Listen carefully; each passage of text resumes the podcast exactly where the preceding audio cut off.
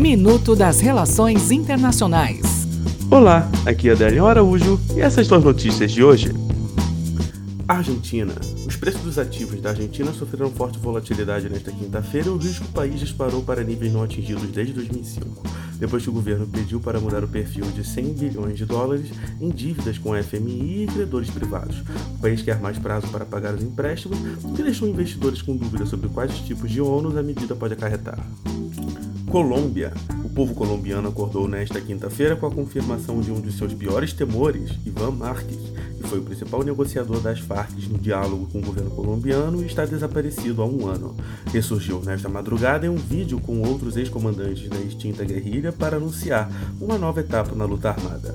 A mensagem aumenta as preocupações sobre a frágil implementação dos acordos de paz alcançados há três anos. Alemanha.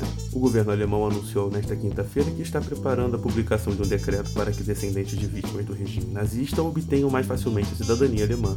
A medida ocorre em meio a uma campanha de um grupo britânico que representa habitantes do Reino Unido com antepassados alemães que fugiram do país natal em meio ao terror nazista.